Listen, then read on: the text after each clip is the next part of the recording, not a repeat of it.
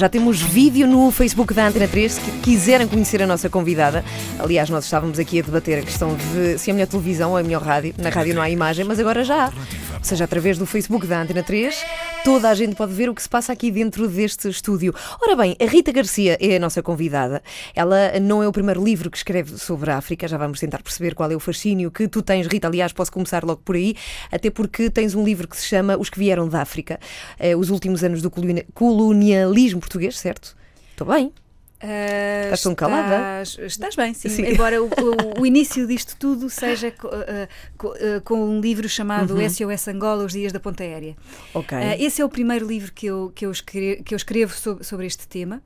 Eu não, eu não tenho fa família que esteve nas colónias e, portanto, apareceu-me este, este tema numa reportagem que eu estava a fazer na altura, na sábado, uhum. onde eu uhum. trabalhava nessa altura, agora já não trabalho. Um, e, portanto, alguém me falou falou daquela ponta aérea de que eu nunca sequer tinha ouvido falar. E, portanto, aí começa esta grande aventura uh, de tentar perceber como é que foi a operação de, de resgate das pessoas que quiseram sair nas vésperas da, da, descolonização. Depois, esse livro que tu falas, Os que Vieram da África, uhum. é um livro para entender como é que foi feita a integração das pessoas que vieram da África aqui, uhum. aqui na antiga metrópole, não é? portanto, aqui em Portugal. E agora uh, temos e agora, este. Exato, e agora este é um, o filho mais novo. O livro lindo, é muito bonito mesmo, Rita, está, está cheio de pormenores. Não muito só obrigada. o conteúdo, mas também esteticamente é um, é um livro bonito. Chama-se Luanda como ela era, 1960-1975. Ora bem, a Rita foi repórter da Sábado durante 10 anos, estavas a contar, e fizeste com certeza muitas reportagens em muitos sítios, como é o trabalho de um repórter. Porquê te marcou esta de tal forma que paraste e decidiste dedicar o teu tempo a este continente? Bom, esta história, a história da ponta aérea é uma história absolutamente extraordinária porque um, não há muitas dimensões da, da, condição humana que não estejam envolvidas uh, naquela, naquela epopeia. Um, para quem eu, eu, fui, eu fui e tenho sido sempre um jornalista da área da sociedade e, portanto, aquilo que eu gosto é de contar histórias de, de pessoas uh, e da, da, vida das pessoas, interessa-me as escolhas que as pessoas fazem, porque é que fazem determinadas escolhas em determinados momentos da vida. Uh, e, portanto, um, essa história uh, da ponta aérea em que as pessoas são levadas ao limite, em que têm que fugir, em que têm que tomar decisões que nunca tomariam se não tivessem numa em situação desespero, em é? desespero, uhum. exato, numa situação desesperada. Um, isso, uh, para quem gosta de contar histórias sobre a condição humana, isso é pano para mangas. Mas tu vês, por exemplo, algum paralelismo, e agora que estás a falar disso, com o que se está a passar com os refugiados Vejo, que claro. chegam? Vês uma, Vejo, uma ligação claro. completa? Claro que sim. Uhum. É a mesma. Eu acho que é a mesma situação com, com apenas com uma reserva, que é é verdade que entre as pessoas que vieram, que, que, que vieram de, de África, algumas tinham, ainda tinham família aqui, algumas tinham relação com a família, outras tinham perdido completamente.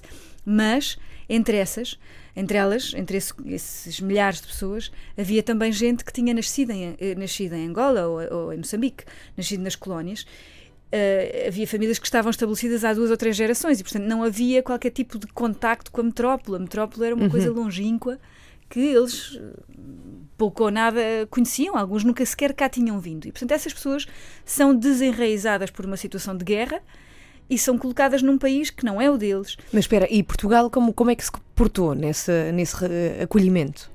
Portou-se como foi possível, eu acho. A minha leitura, depois de, de estudar muito esta, esta, esta, esta matéria, eu acho que, que se portou como foi possível. As famílias algumas vezes acolheram as pessoas como deve ser, outras não.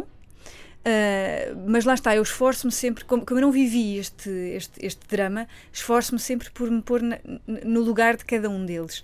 Se é verdade que para quem vinha precisava de um, de um canto, precisava de um sítio onde ficar e precisava de aconchego, para quem estava também não era fácil, de um momento para o outro, receber 5, 6, 7 pessoas em casa. Mas como é que isso foi? Ou seja, estas pessoas, e já vamos falar do teu livro atual, mas estas pessoas foram calhar a casas de famílias, de portugueses que tiveram que acolher? Como é que isso aconteceu? Quem tinha, quem tinha família, não, quem tinha família aqui. Claro que não, ia para, para casa, famílias. exato. As outras pessoas uh, foram para vários sítios, uh, para alojamentos de emergência. Uh, por exemplo, o Inatel da Costa da Caparica, alguns hotéis aqui em Lisboa, e algumas ficaram uh, nessa situação prolongadamente. Houve, houve, houve inclusivamente uma espécie de, de, de acampamentos da Cruz Vermelha, havia várias uh, soluções.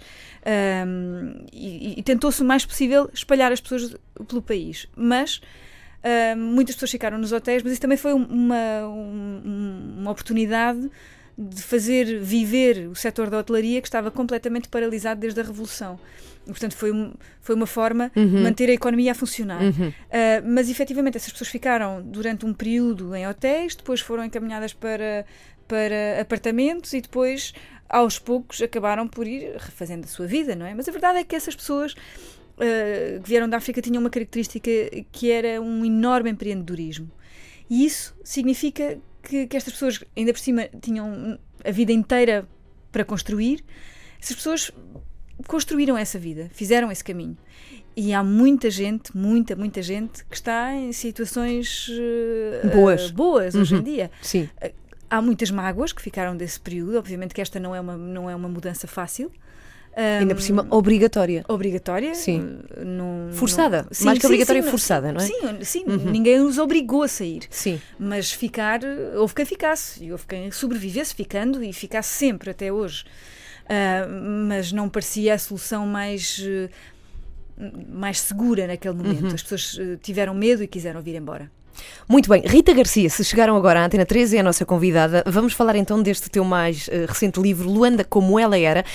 1960-1975 e o fascínio começa logo pela capa, em que vemos a foto de duas crianças a passear aquilo que me parece é uma pantera. Isto, isto é verdade, esta fotografia. é, assim, o, o, ah, o é, dono da. Eles, é super chama, exótico. Ele chama-lhe onça. Há, há uma onça. Sim, hum. há, quem lhes dê, há outros nomes para esse, para esse bicho, mas ele, ele chama-lhe onça, é um fotógrafo. Um, é o Jean-Charles Pinheira, uh, e esses são os filhos dele, um rapaz e uma rapariga, uh, e era o animal de estimação deles.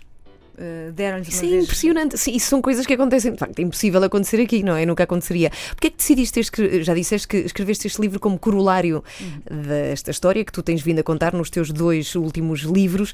O que significa esta época de 1960 1975? Porque este período específico?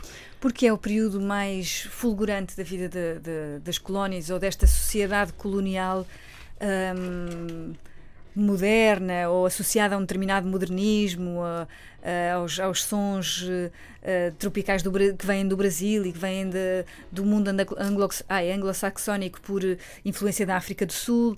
Um, é este o momento em que, depois do, do, do início da guerra colonial em 61, sobretudo, uhum.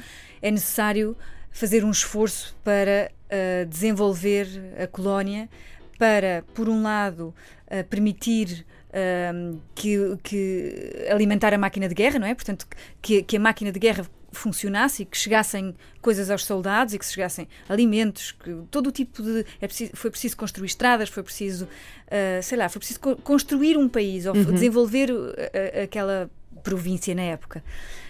Um, e portanto, é, com isso há uma enorme vaga de, de, gente que vai efetivamente para, para Angola e a cidade, uh, e a cidade eh, transpira uh, novidade e, e, e, e, inovação. Aliás, tu dizes que havia de facto até coisas que não existiam em Lisboa, Muito havia condições de vida e até das compras, não é? Ou seja, as cores das roupas. Uhum. Porquê? Isso, isso é, é, é, uma coisa que não, não passa, nós não temos essa ideia da Luana porque hoje está muito diferente e já iremos abordar isso porque um, o peso que o Estado Novo tinha na, na, na, metrópole não era exatamente igual ao peso que tinha nas colónias.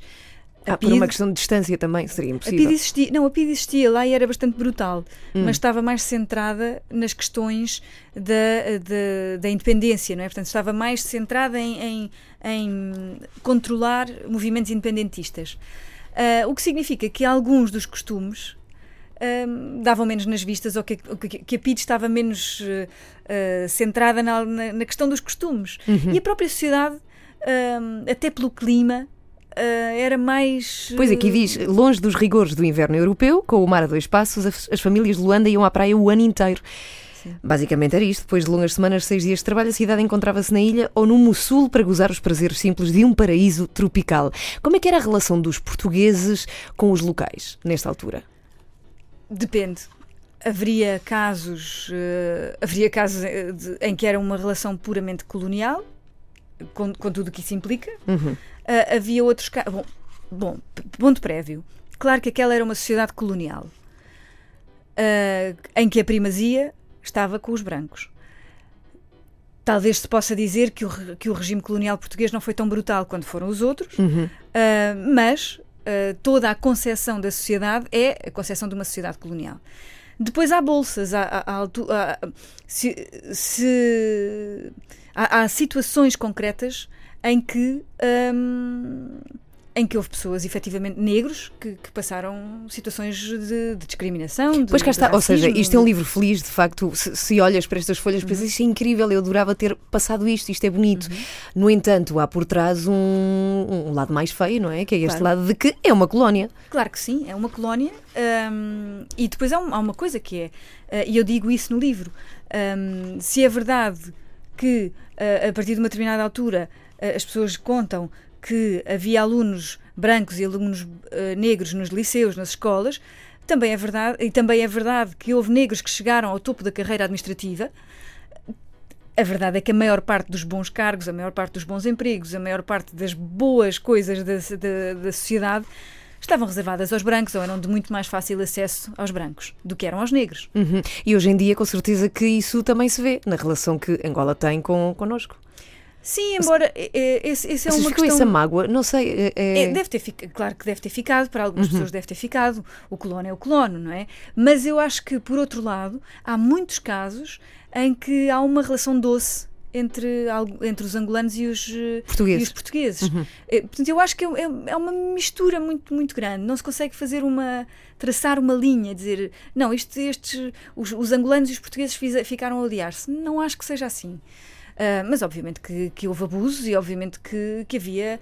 ah, eu, eu conto a história de um, de um, de um homem que, que era chefe de posto em Luanda, que era o Poeira, que toda a gente conhecia porque ele era um homem temido.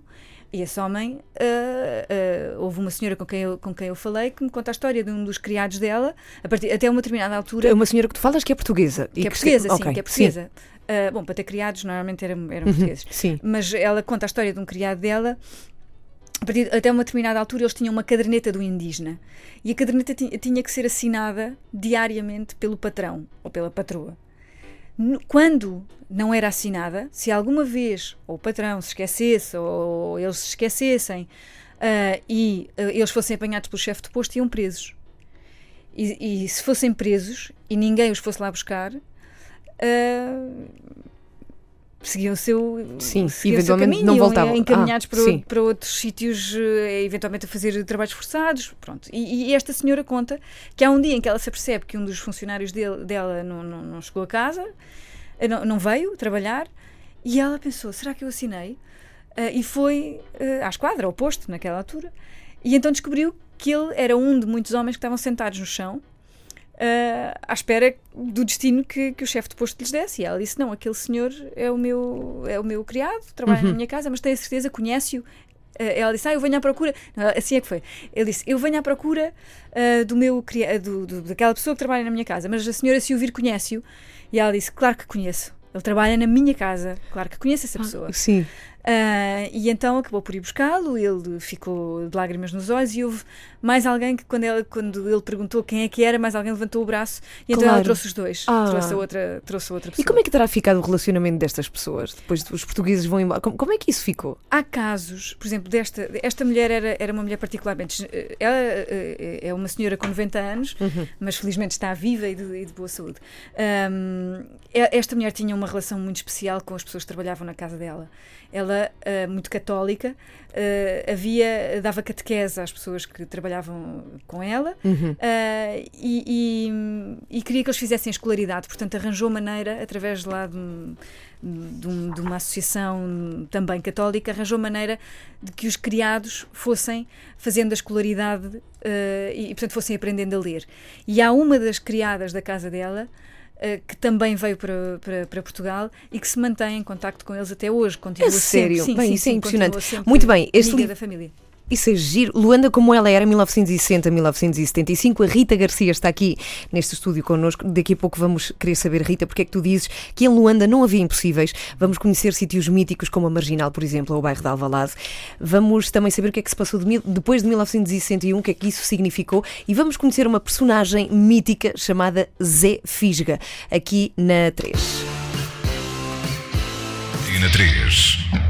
Estou na Antena 3, sim senhora, e também está connosco hoje a Rita Garcia, que escreveu um belíssimo livro chamado Luanda Como Ela Era, e é um livro que recomendo de veras até para pessoas que não têm família ou não passaram por isto. Como é o meu exemplo, eu não tenho absolutamente ninguém que tenha passado pela guerra colonial ou tenha vivido e experienciado Luanda desta forma. No entanto, adoro este livro, é, é espetacular, é de facto bom, bom de se. Mas é bom, é um bom livro. Bom, quero-te perguntar: olha, sítios míticos como por exemplo a Marginal, que importância tinha e porque é que lhe dedicas eh, algumas páginas? Hoje em dia também é um sítio importante em Luanda, não é? Sim, sim, sim. Uhum. Foi toda revitalizada e toda reconstruída e agora é um sítio todo moderno. Mas naquela altura a Marginal já tinha essa, já tinha essa aura de, de Mas onde fica a Marginal? Ou seja... A Marginal fica. Uh, portanto, Luanda é construída à volta de uma baía. Uhum.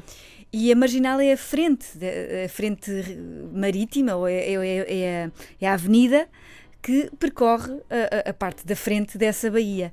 E, portanto, é a localização mais privilegiada de, de Luanda, tem uma vista incrível e, portanto, naquela altura, na época colonial, um, a Marginal já tinha essa, já, já tinha essa, essa grandeza e era o sítio onde toda a gente acabava.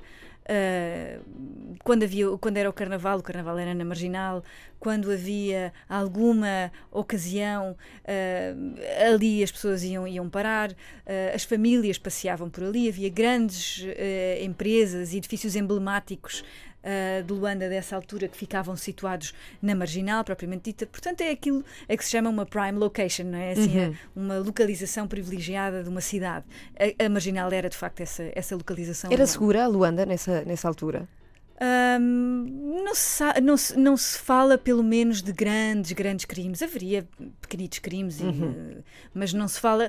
Não, também se fala é difícil, por exemplo, também é difícil responder-te a essa pergunta com rigor, porque um, mesmo se nós formos ver as estatísticas do crime na metrópole naquela altura, com, com, com, com, a, com a política de sigilo da ditadura, não sei se nós vamos ter, ah, pelo menos numa primeira análise, uh, dados muito, muito exatos. Uhum. Uh, mas quer dizer, pelo menos na imprensa eu não encontrei grandes crimes. Há uma situação ou outra, não, mas, mas não, pelo menos não chegava à imprensa com essa.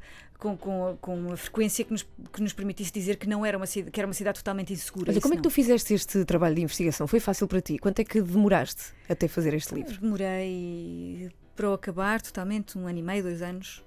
Um, eu tive uma pessoa a ajudar-me com a pesquisa dos, dos jornais, que foi o David Gregório, fez essa, essa parte da, da, da pesquisa.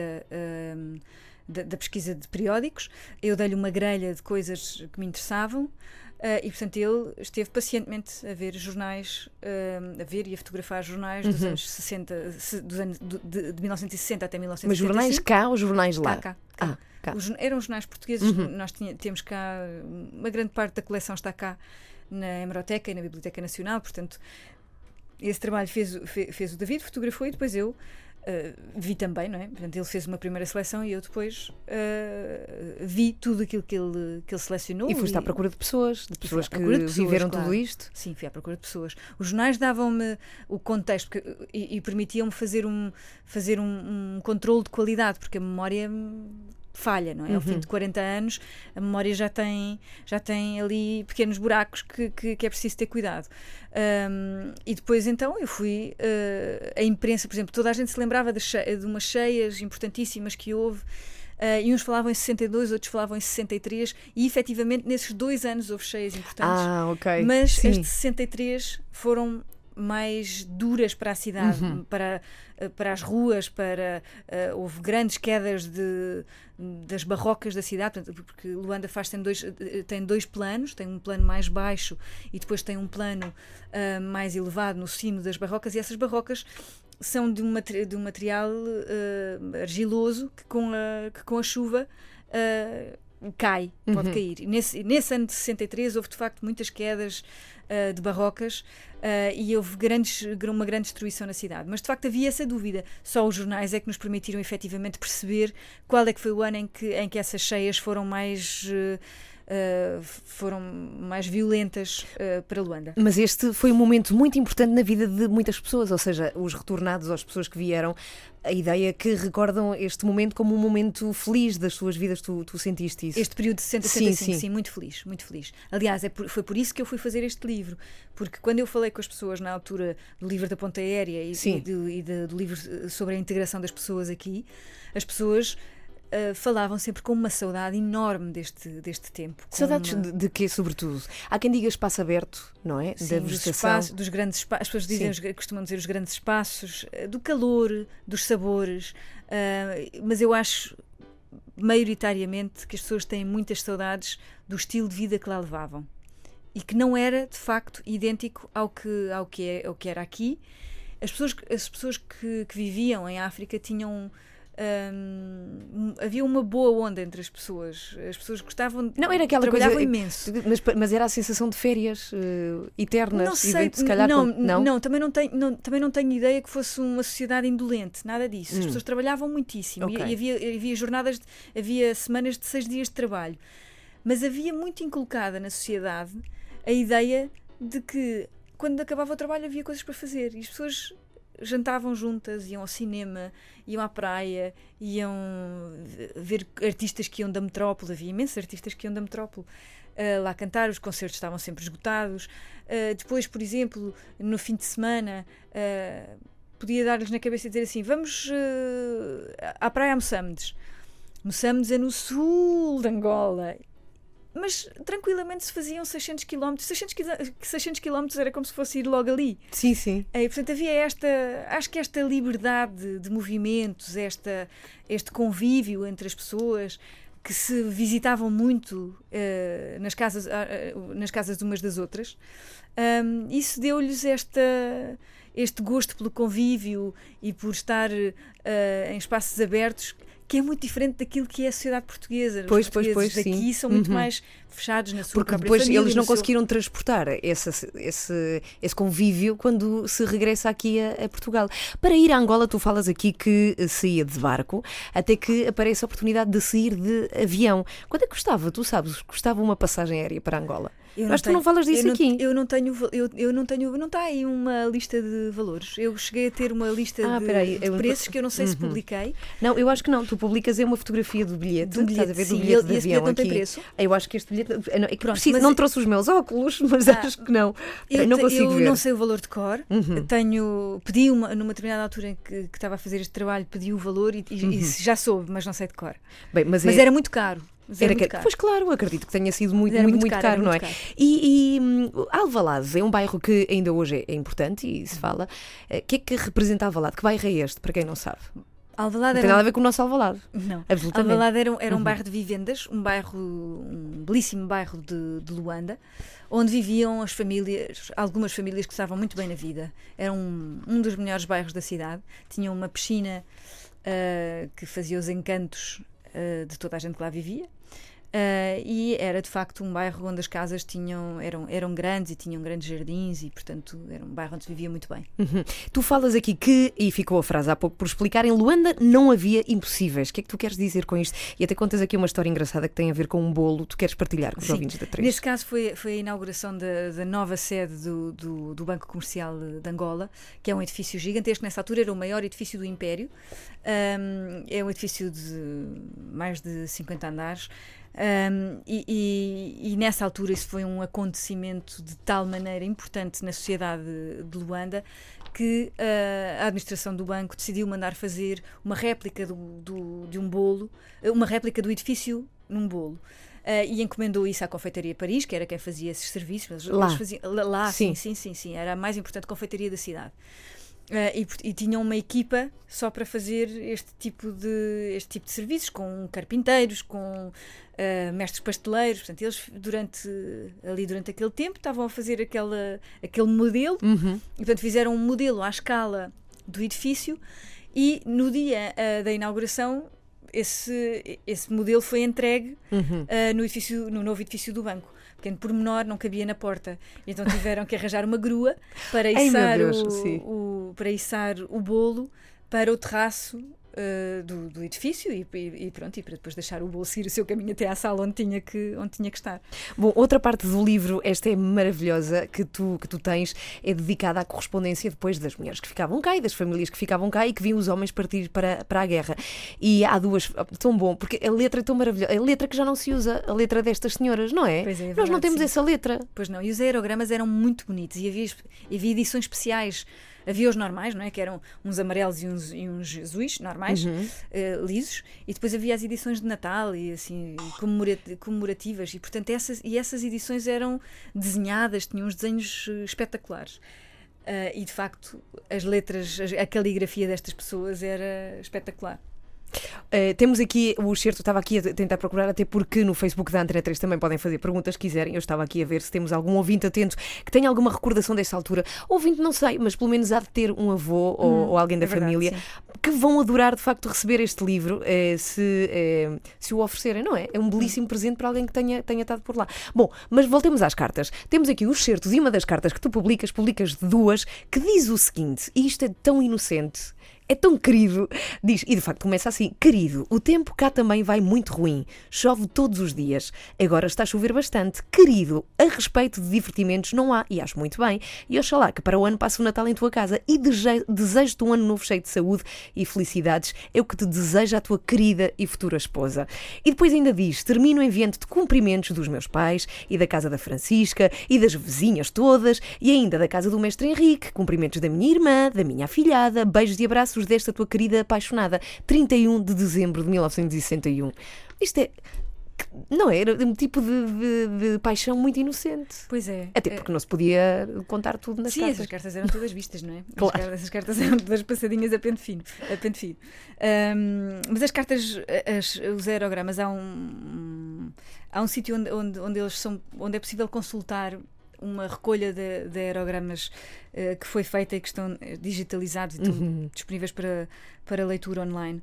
E, e eu, quando estava a fazer isto, antes de encontrar estes dois, que eu não encontrei por essa via, encontrei através da, da Associação de Deficientes das Forças Armadas, Uh, eu, qu- quando, quando, tive- quando estive a ler essas cartas, há uma coisa muito engraçada que é, são cartas muito cândidas, muito, é sempre, ontem matámos um porco, Uh, gostávamos que tu estivesses aqui porque o porco era bom e é- são sempre assim coisas muito do dia-a-dia, não, Sim, sim. não há grandes considerações.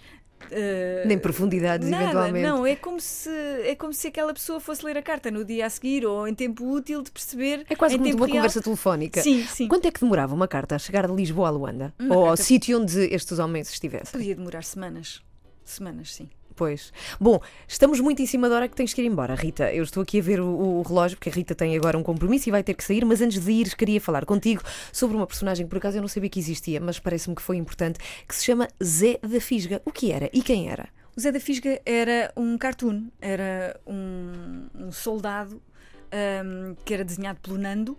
Ah, e era, no fundo, uma caricatura dos soldados portugueses. Um soldado mal armado, mal treinado, ah, que é apanhado no meio do mato e a quem acontecem toda a sorte de, de desaires e disparates. E, portanto, o, o, o- Zé da Fisga era, ah, era uma, não era uma tira, porque era um desenho que saía, que a partir de determinada, a- determinada altura começou a sair semanalmente na revista Notícia e, e- e que muita gente gostava de ver. Ah, apesar de muitas vezes eram piadas de piadas de caserna, assim, com as miúdas e porque era Claro, claro, sim, sim, sim. Mas pronto, o Zé da Fisga Era para divertir os soldados, não é? Sim, era para, para forma, isso. sim. Existem eh, exemplares ou bocadinhos dessa. Existem revistas com este Zé da Fisga? Sim, existe. A revista Notícia era uma revista Sim, semanal, sim. como é aqui a Sábado ou Visão. Uhum. E, e- e são páginas da- da- da- da revista. Havia uma página, a partir de uma determinada altura, uma página semanal com um cartoon do, do Nando, que, que desenhava o Zé da Fisga. Bom, é o livro Luanda como ela era 1960-1975. Podem ver algumas fotos que estão dentro do livro e podem espreitá-lo se passarem pelo Facebook da Antena 3. Ela é Rita Garcia, que entretanto deve estar pronta para outra já, para escrever outra. Muito obrigada, Rita. Obrigada a eu. Obrigada Foi um por teres prazer. estado aqui na Antena 3. Matriz.